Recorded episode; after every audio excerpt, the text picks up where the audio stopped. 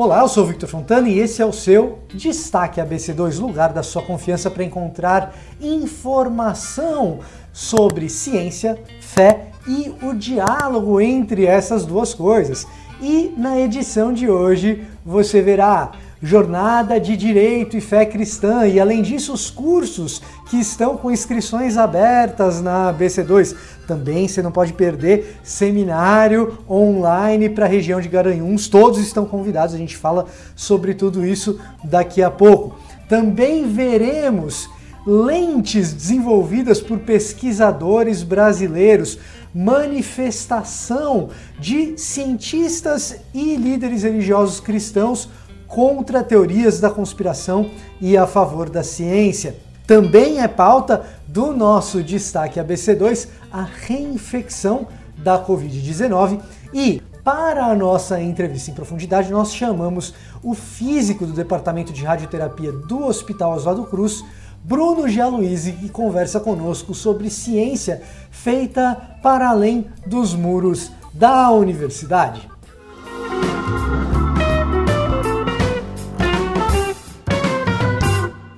Se você tem acompanhado o Destaque ABC2 nas suas últimas edições, você sabe que essa semana está acontecendo a primeira jornada de Direito e Fé Cristã. Aí o pessoal que é interessado nas questões do direito, fica feito o nosso convite para você acessar o link que tem na descrição aqui desse vídeo para você participar. Já começou lá na segunda-feira, mas continua acontecendo essa semana aqui a nossa primeira jornada de Direito e Fé Cristã, que está imperdível. Além disso, continuam abertas as inscrições para o nosso curso, para os nossos cursos, melhor dizendo.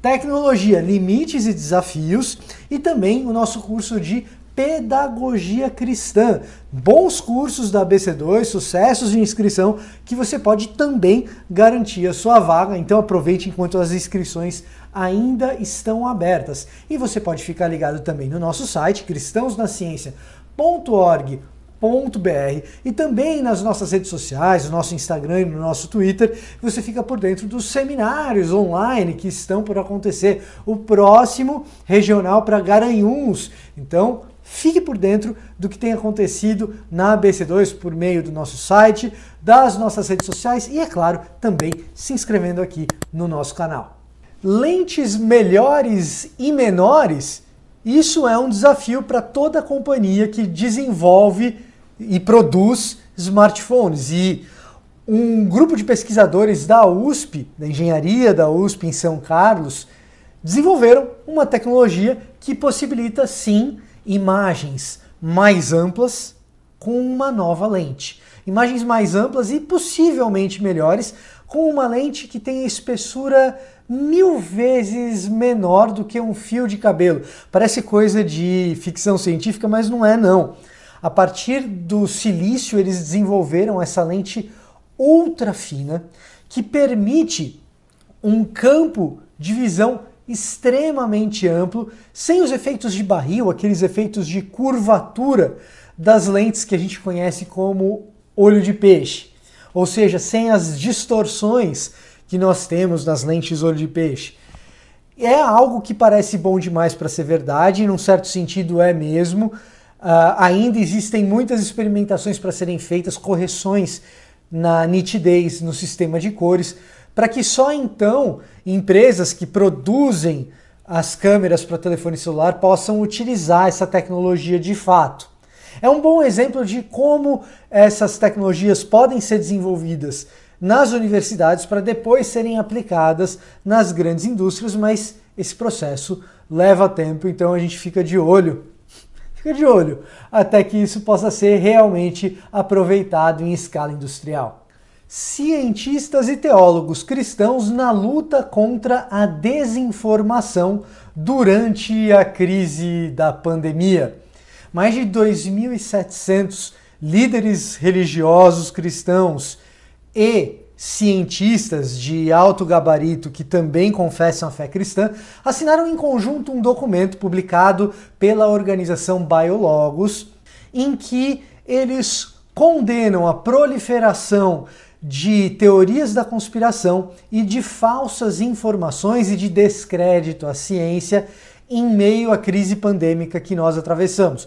Essas desinformações e teorias da conspiração que são comumente associadas a grupos religiosos são então agora refutadas e alvos de grande crítica por parte desses líderes religiosos e também pesquisadores de confissão de fé cristã. São mais de 2.700 que se juntaram para escrever esse manifesto publicado pela organização que é fundada pelo Francis Collins, que você já deve ter ouvido falar ou até mesmo visto vídeos dele se você acompanha o nosso canal aqui no YouTube Cristãos na Ciência. Você pode inclusive se inscrever e ver entrevistas do Francis Collins com Tim Keller, com Tom Wright, que são até legendadas, num trabalho de tentar fazer com que a razão chegue à mente das pessoas e elas abandonem a desinformação.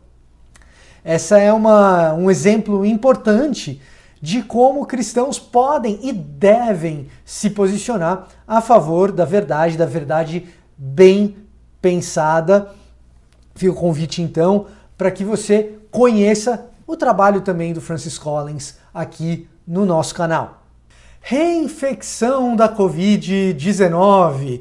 Pesquisadores de Hong Kong confirmam um caso de paciente reinfectado com o SARS-CoV-2, o novo coronavírus. Nesse caso específico, o paciente apresentou um quadro que o levou à internação e, posteriormente, depois de recuperado, feito outro teste de saliva, foi encontrado novamente o vírus, ele estava reinfectado, porém não com sintomas tão graves.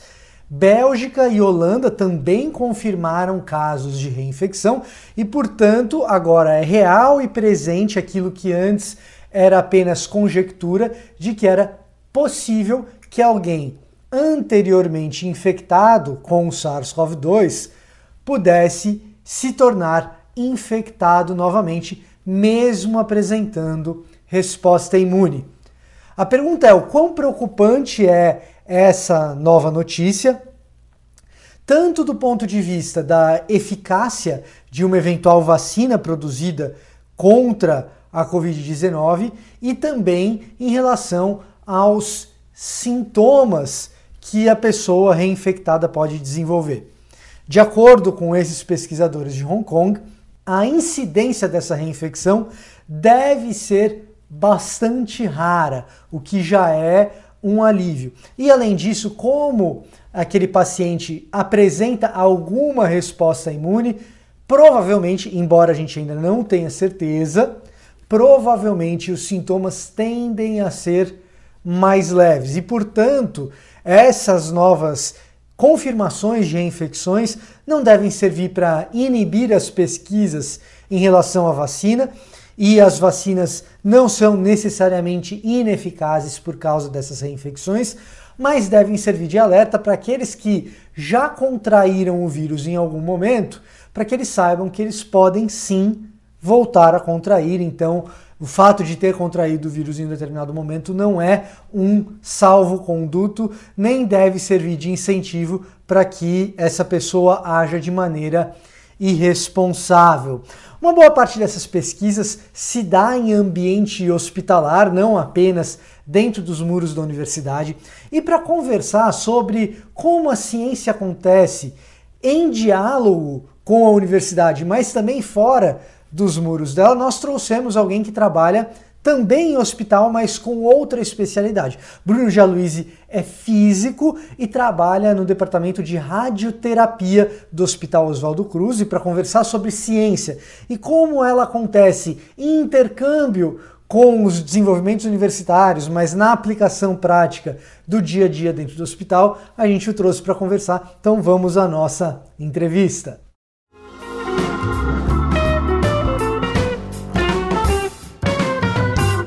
Então, para a gente conversar desse jeito de fazer ciência fora dos muros da universidade, mas ainda em diálogo com ela, a gente trouxe aqui físico, Bruno Gialuise, trabalha no Hospital Oswaldo Cruz, em São Paulo, e a gente vai conversar um pouco sobre o trabalho que ele desempenha ali, sobre como a pesquisa acadêmica e a ciência está muito mais próxima de você, às vezes, do que você imagina, de mim, de você, do que a gente imagina. Bruno, obrigado por nos atender, é, obrigado por nos conceder aqui essa entrevista. Para começar, eu gostaria que você explicasse um pouco do que é o seu trabalho, de como funciona o seu trabalho como físico dentro de um hospital.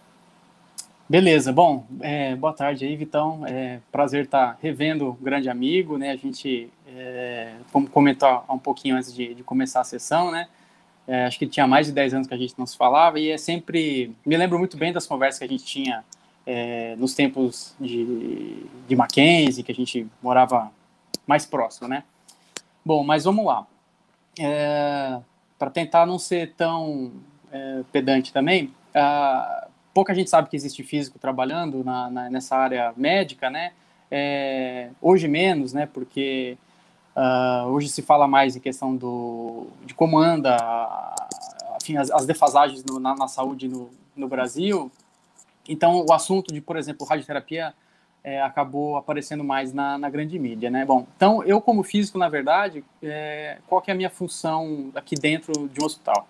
Então, é, é basicamente garantir que aquilo que é prescrito pelo médico, pelo, pelo radioterapeuta ou é, o radio-oncologista, né, é, é, garantir que isso vai ser feito da forma com que ele prescreveu. Ou seja, se uh, existem, vamos supor, não sei, é, 10, 20 protocolos de, de tratamento para diversos uh, tipos de tumores ou, ou, sítios anatômicos. Então, a minha, a minha função é garantir por meio do uso da radiação ionizante, é, garantir que isso está sendo entregue e, e, e, focado exatamente onde precisa ser, onde o tratamento precisa ser realizado, é, de maneira que a gente minimize o máximo possível a, a, as toxicidades, os efeitos é, tardios da radiação no, nos pacientes, né?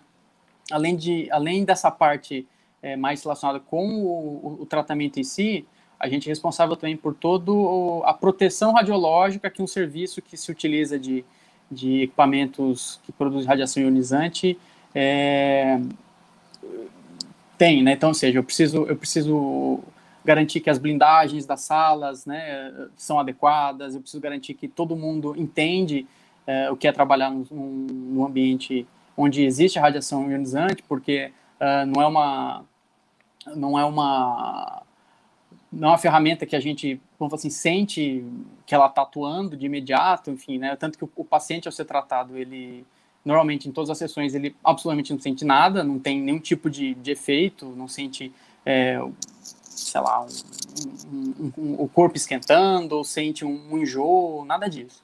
Né? Uhum. Então, por ser talvez um, um amigo ou um inimigo um pouco invisível, então a gente é responsável por é, mostrar para as pessoas, então, é, de, de, que maneira trabalhar né, de, da forma mais segura possível. Então, entender é, todas as camadas de proteção que existem no, no, no serviço. Então, uh, por exemplo, uh, entender que as salas lá são construídas de maneira a não vazarem radiação para o ambiente externo. A geometria dela também é, é de uma certa forma para garantir diversas camadas de segurança, então multiníveis, né? Então a sala é, o nosso bunker, que a gente chama, ele é em formato de labirinto, uh, de maneira a diminuir a, a, radiação espalhada que a gente gera durante as sessões de radioterapia.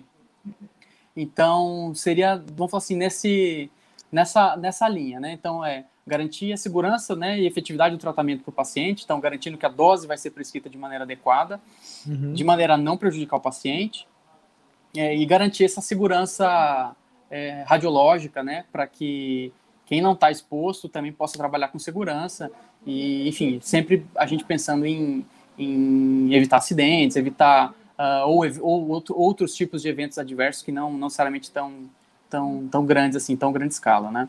É, precisa de um físico ali, tam, é, principalmente por ser radiação, né? A Sim, natureza justa... do trabalho é a natureza do trabalho que pede um físico, porque você está lidando com, com radiação. Sim, exatamente, né? É, então, toda a interação da radiação com a matéria, ela é fundamental para que você possa fazer é, todo tipo de, de planejamento para cada caso e entender exatamente quais são as ferramentas tecnológicas que se baseiam nisso, né? para que o tratamento funcione, o tratamento seja seguro. E aí, da mesma maneira que a radiação tem um efeito nas células cancerígenas, que são células com uma formação ruim, né, e que, que provocam os tumores que a gente tem, essa radiação também tem efeito nas células saudáveis, vamos dizer assim. E é isso que a gente quer evitar, que a, que a radiação chegue onde não deve chegar. É mais ou menos por aí? É, justamente. É, a ideia, da, o porquê que a radioterapia funciona é porque justamente existe uma diferença de, de resposta entre células tumorais e células normais. Então, um pouco do nosso trabalho é, é, em conjunto com, com, com, os radioterapeutas é estudar, por exemplo, inclusive formas de você é, separar, ou melhor, criar diferenças maiores entre, entre resposta de tecido normal e, e as células tumorais, né?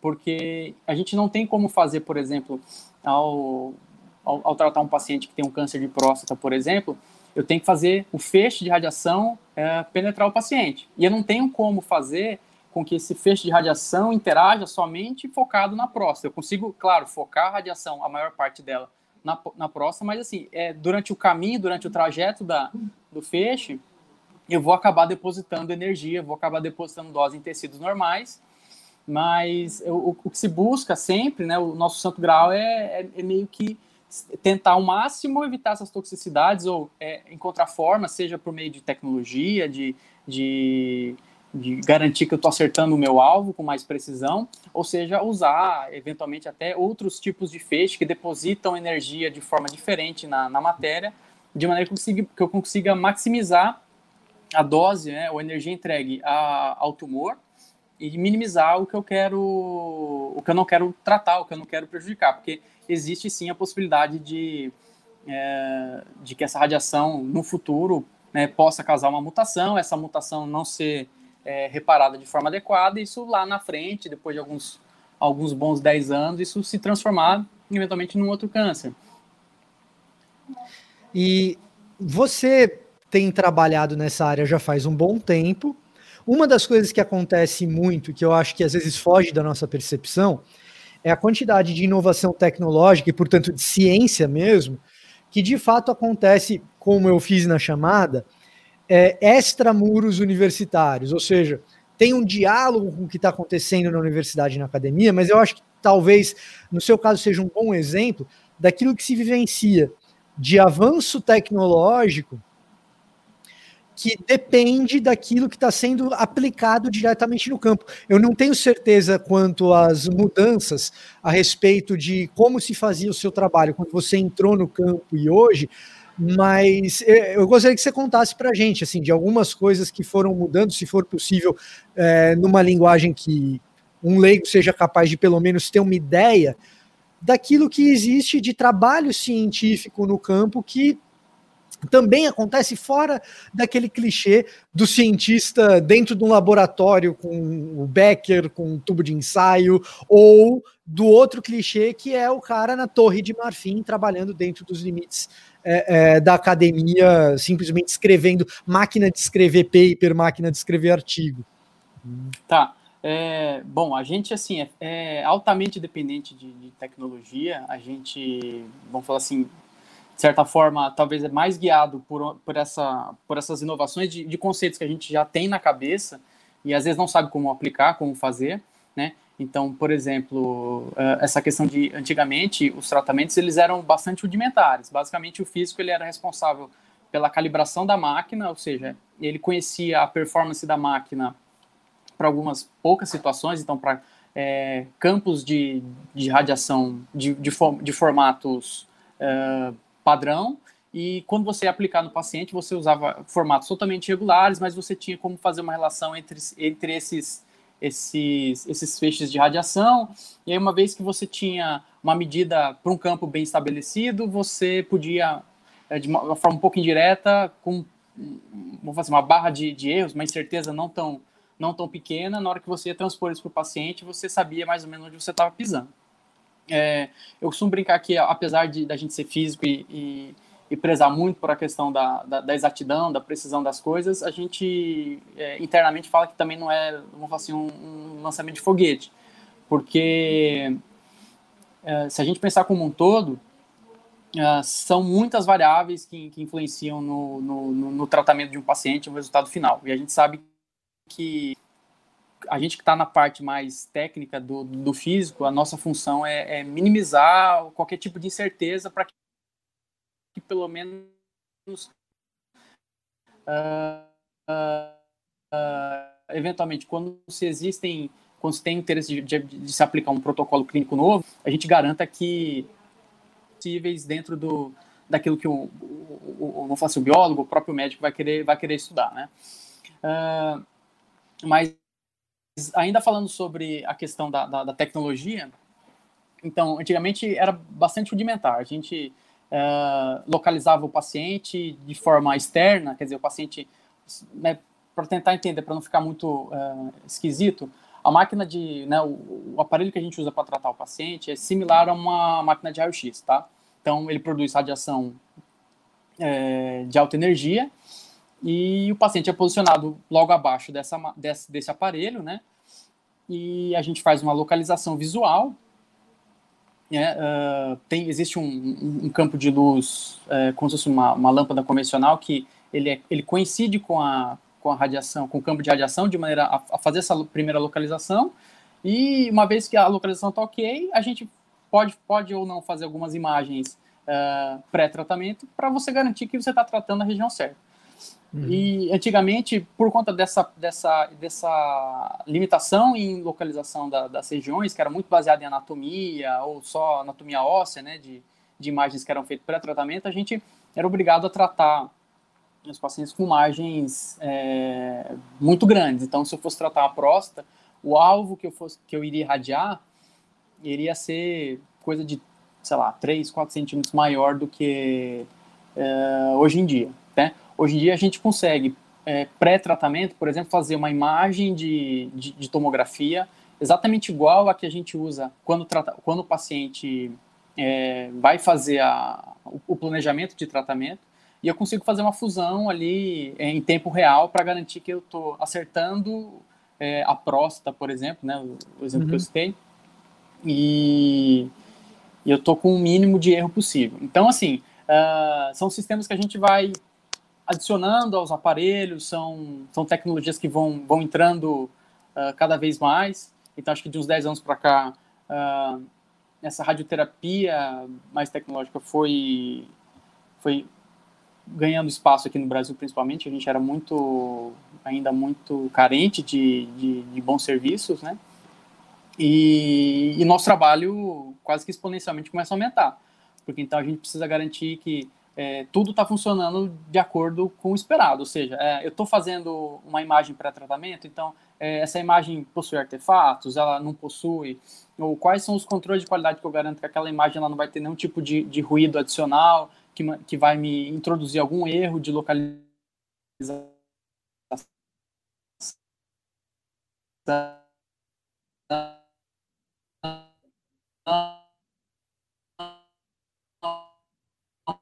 ou até para que eu não não não hum, acho que interrompeu aqui para que é, eu não tenha para que eu não tenha grandes erros, né? Então uh, então ainda ainda ainda sobre tecnologia a gente uh, e de que forma isso se relaciona com a pesquisa, né?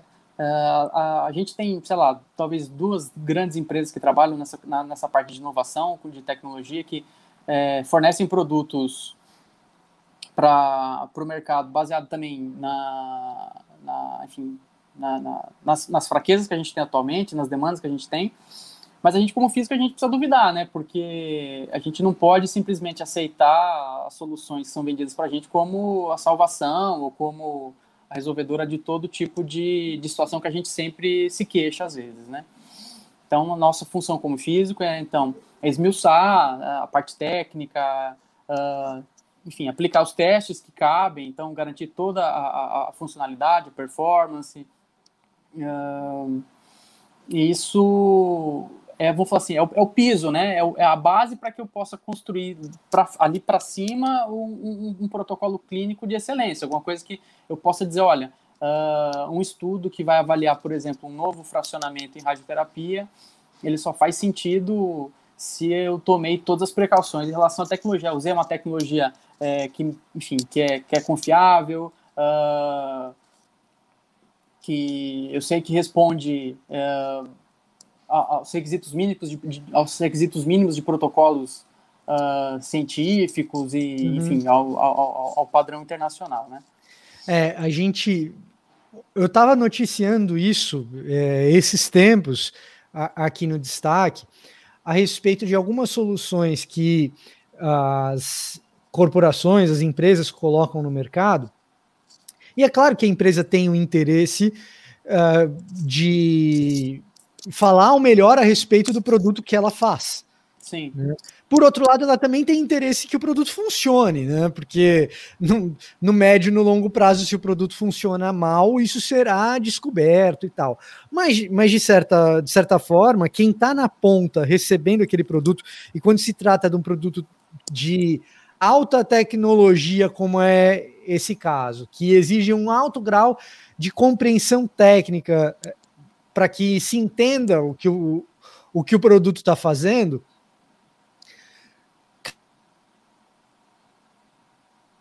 fazer esse trabalho de suspeita. Eu estava noticiando esses tempos, Bruno, a questão dos oxímetros, que de certa forma trabalham com luz também, mas num, num outro tipo de, de situação. Mas a luz atravessa a pele e identifica a coloração do sangue para ver o quanto de oxigênio que tem ali. E demorou para alguém fazer a pergunta se as empresas que tinham produzido os oxímetros e feito as pesquisas para se produzir oxímetro lá atrás tinham levado em consideração diferenças de pigmentação de pele. Tinham sido feitos os testes em Sim. pessoas com pele mais clara e pele mais escura e tal. Então, às vezes, precisa alguém na, na ponta, fora da empresa, para lançar esse tipo de suspeita para se fazer os testes. Aí Universidade de Califórnia, em São Francisco, fez os testes com diferentes cores de pele e se chegou à conclusão que pessoas de pele mais escura têm um nível de imprecisão ali do oxímetro muito maior do que, é. do que pessoas de pele clara, né? Então. Sim, sim. É, a gente, a gente passa por isso assim, principalmente quando você dá aquisição de um, de um equipamento novo, uh, a gente tem uma especificação mínima. A gente costuma fazer o que a gente chama de alguns testes de aceite do, do equipamento, né, de, ou mesmo de comissionamento, que é para garantir que aquilo que a empresa está prometendo entregar está sendo, tá sendo feito, né? Então, só que assim, né, normalmente o que se apresenta para a gente são ou alguns, alguns artigos ou alguns relatórios com alguns números, mas assim, de novo, né, a gente, por conta de, de ser cientista, então a gente precisa garantir é a reprodutibilidade disso. Então, uma vez que eu aceito um acelerador linear no meu serviço, eu preciso garantir que a energia que ele promete entregar está sendo entregue, uhum. que as, enfim, que as especificações estão dentro dali do do, do, do, do, intervalo esperado. E mais que isso, eu preciso usar equipamentos também, uh, não vou dizer não viciados, mas assim, uh, equipamentos diferentes também, porque eu preciso usar detectores que eu uso no meu dia a dia e eu preciso comparar isso com todos os tipos de outras ferramentas que também são utilizadas, né? Quando você fala de um acelerador linear, eu não sei se você pode falar isso, mas assim, a gente está falando mais ou menos de que preço de equipamento?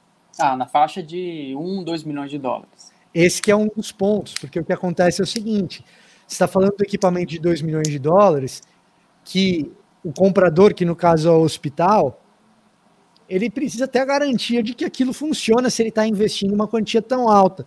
Quando a gente está falando de um oxímetro, o comprador é uma pessoa física, é um cara normal que gasta, no caso de comprar isso aqui nos Estados Unidos, 20 dólares na farmácia, talvez aí no Sim. Brasil seja mais caro do que meramente os 20 dólares feito o câmbio, que geralmente é isso que acontece no Brasil. Uhum. Imagino, imagino que o oxímetro esteja aí na casa de uns 200, 300 reais, mas quando você trabalha com, com algo na casa de 300 reais, quando você trabalha com algo na casa de 2 milhões de dólares, é, é, a diferença de preço faz a necessidade da verificação técnica da aferição, né? Se a gente fosse falar em, é, em termos mais. Alguém tem que fazer a aferição daquilo, de como aquilo funciona. E claro que também, quando a gente fala de um acelerador linear, você tem uma bagagem teórica para conseguir entender como fazer a aferição precisa de muita capacitação técnica para conseguir fazer isso. Né? Sim, né? sim, até porque assim, justamente quando a gente está lidando com, com algo é, potencialmente perigoso, né? apesar de ser um, um, um, não ser baseado em fonte radioativa, que você não consegue interromper o, o, o decaimento e a produção de radiação, então é um, é dispositivo eletrônico que, em tese, você consegue tirar da tomada se precisar desligar, mas ele tem toda uma instrumentação muito delicada, né? Então, assim, tem uma série de, é, de intertravamentos, tem uma série de, de enfim, de, de, de pequenos, uh, vamos falar assim, é, medidores ou de parâmetros que a gente precisa estar monitorando o tempo inteiro, que são uh, o que garantem a, a, segurança da entrega do feixe da forma que a gente pretende usar, né? Então, você tem é, vários sistemas redundantes, então tem que entender de, por exemplo, é, voltando sobre o assunto de, de, de, radiação, de interação da radiação com a matéria, eu preciso então entender que tipo de detector é mais adequado para eu fazer as análises, é, é, vamos falar assim, entender uh, em que faixas de energia eu posso usá-lo, quais são as limitações, uh, entender assim, se não, se não uh, caracterizar plenamente um, um sistema, né, com uh, com o mínimo de certeza, pelo menos entender as limitações com que eu estou lidando. Sim.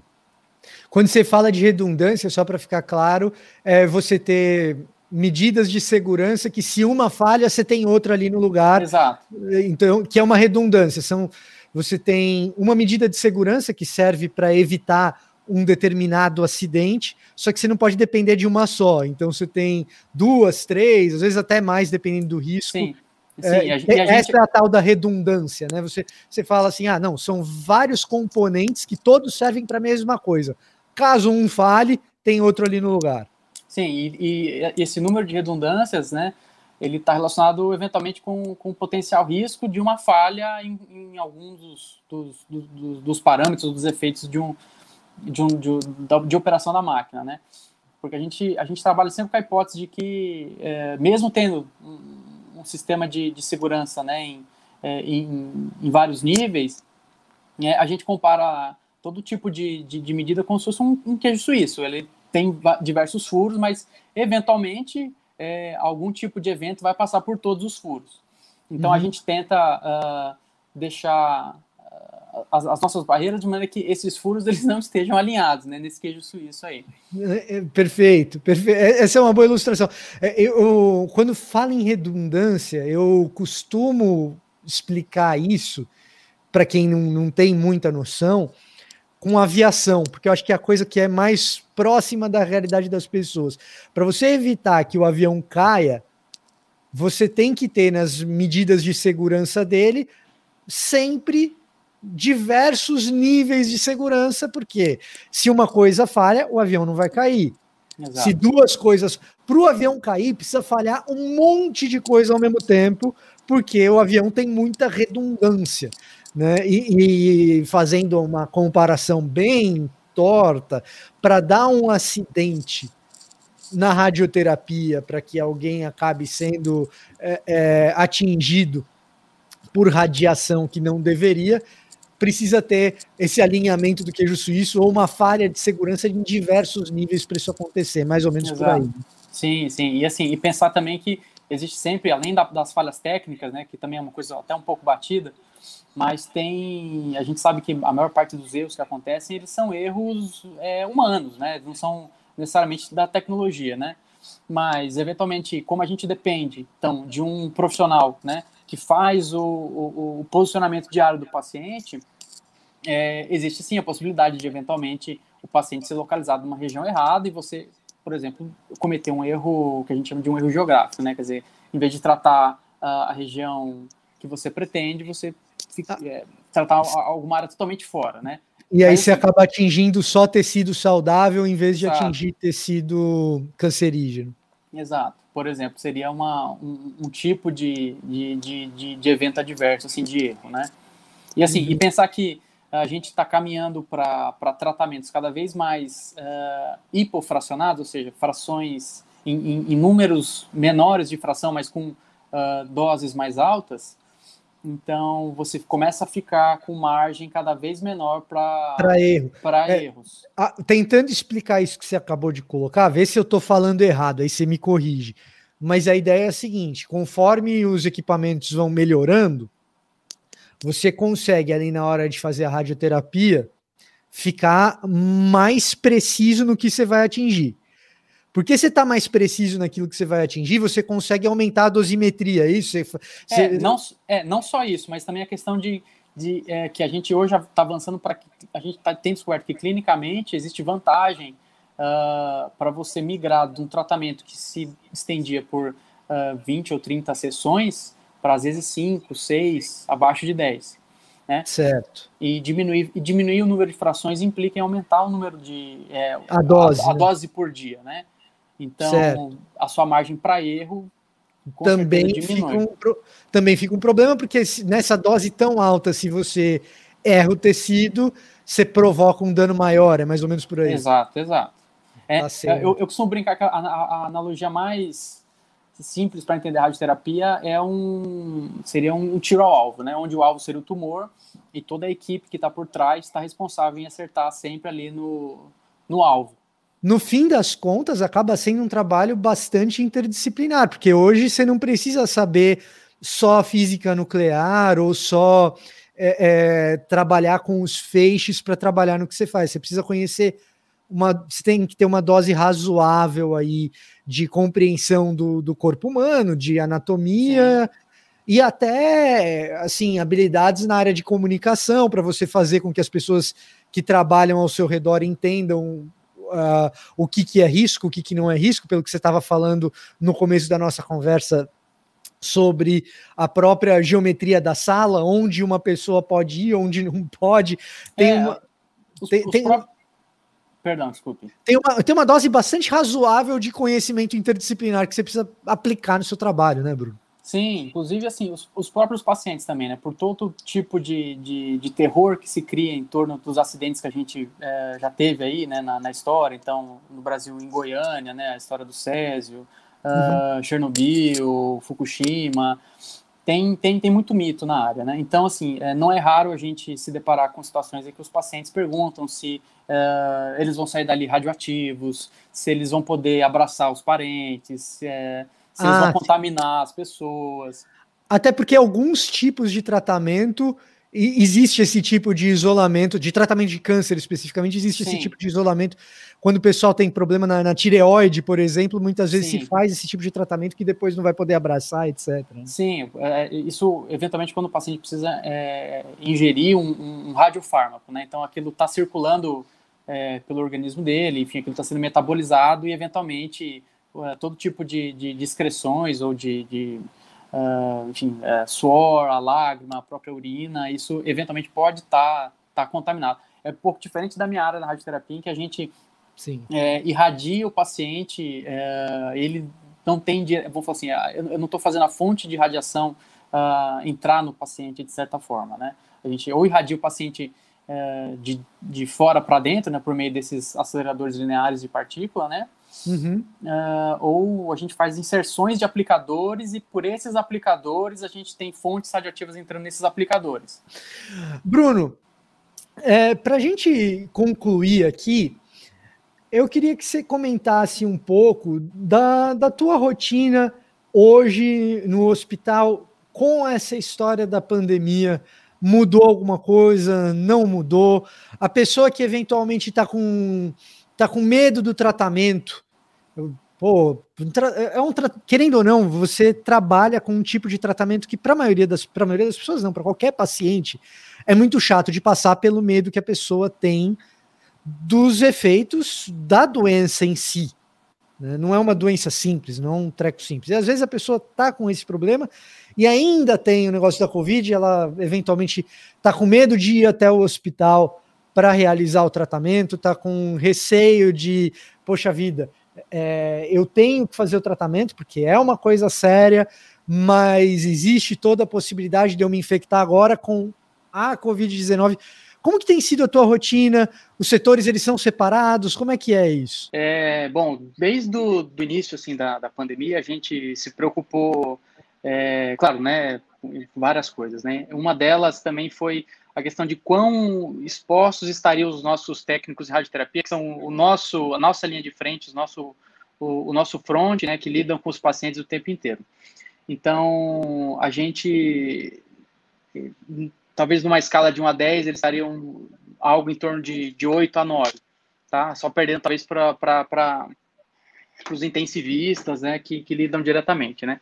A gente tem a certeza de, às vezes, receber pacientes que não necessariamente estavam sintomáticos, mas potencialmente é, com, o, com o vírus, né? Então, o que, que alterou, assim, na, na nossa rotina, basicamente? A gente tentou colocar os pacientes que eram que tinham suspeita ou casos confirmados de, de, de Covid mais para o fim do dia. Então, a gente separou um horário no fim da tarde e a gente garantiu um esquema de limpeza terminal dos, das salas onde os pacientes são tratados. Né? Então, basicamente, seria um procedimento análogo ao que se faria num, centro cirúrgico entre uma cirurgia e outra. Né?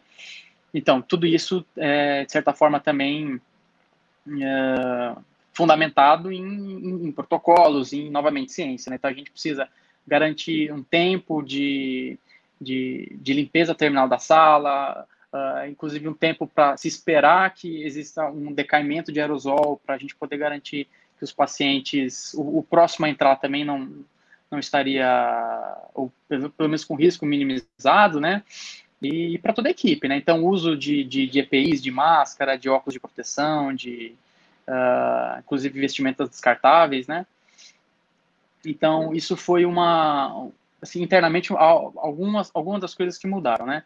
Uh, a gente, dentro do possível, dentro das nossas atividades, a gente também adotou essa questão do, do teletrabalho, né? Do, do, do trabalho remoto, uh, para algumas das tarefas que a gente consegue realizar uh, via softwares, né? Então, uma parte dos, dos tratamentos, quer dizer, uma parte não, a gente, quando faz um planejamento de um tratamento, a gente realiza é, os cálculos via softwares, né? Então, uhum. a gente pode fazer isso de maneira uh, remota, não precisa estar aqui no hospital. Então, a gente fez um esquema de rodízio para que menos pessoas estivessem circulando no mesmo espaço. Uh, para o paciente, mudou, não mudou muita coisa, né? Assim, a gente uh, aqueles que eram elegíveis para tratamento seguiram o tratamento, foram, uh, foram atendidos, né? Agora, alguns casos em que a gente poderia segurar com a outra forma de, de conduta, esses alguns procedimentos foram adiados, né? Uh, então, alguns, alguns tumores indolentes, né, tem, demoram um pouco mais para crescer ou para evoluir, a gente preferiu uh, não indicar rádio, pelo menos é, suspender durante o período, né?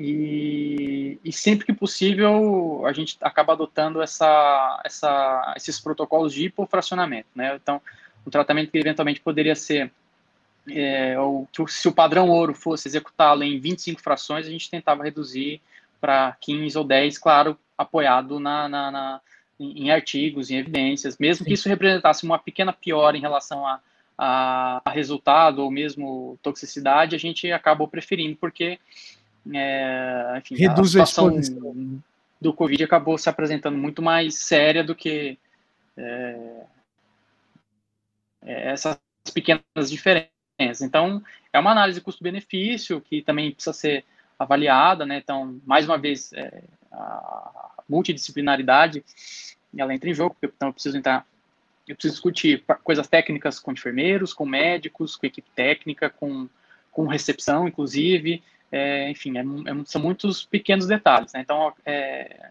são, vamos dizer assim, uma, uma rotina bastante dinâmica.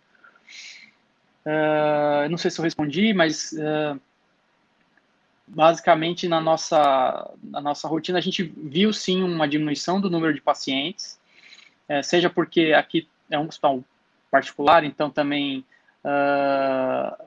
menos pessoas procuraram serviços, né, ou também se se orientadas pelo médico, também acabaram adiando um pouco a, a dentro do possível a vinda até aqui, né? E mas de resto, assim, eu tive, vamos falar assim, pouca alteração na, na minha assim, na minha carga de trabalho, vamos dizer assim. Uma, claro que a gente a gente trabalha sob um pouco mais de, de tensão, né? De de estresse e tudo mais, mas acho que isso todo mundo, né? Tá certo, Bruno. É, isso aí ninguém ninguém está escapando. O estresse está atingindo todos nós nesse momento de crise. Mas eu tenho que te agradecer que, mesmo num momento de crise como essa, você nos atendeu. Então, muito obrigado por nos atender nessa entrevista, Bruno. E a você que nos assiste, eu também faço o meu agradecimento. Infelizmente, aqui o Bruno caiu no finzinho da nossa entrevista, mas fica o meu agradecimento aqui ao Bruno registrado e também a, a você que nos assiste. Até a próxima quinta-feira em mais um Destaque ABC2.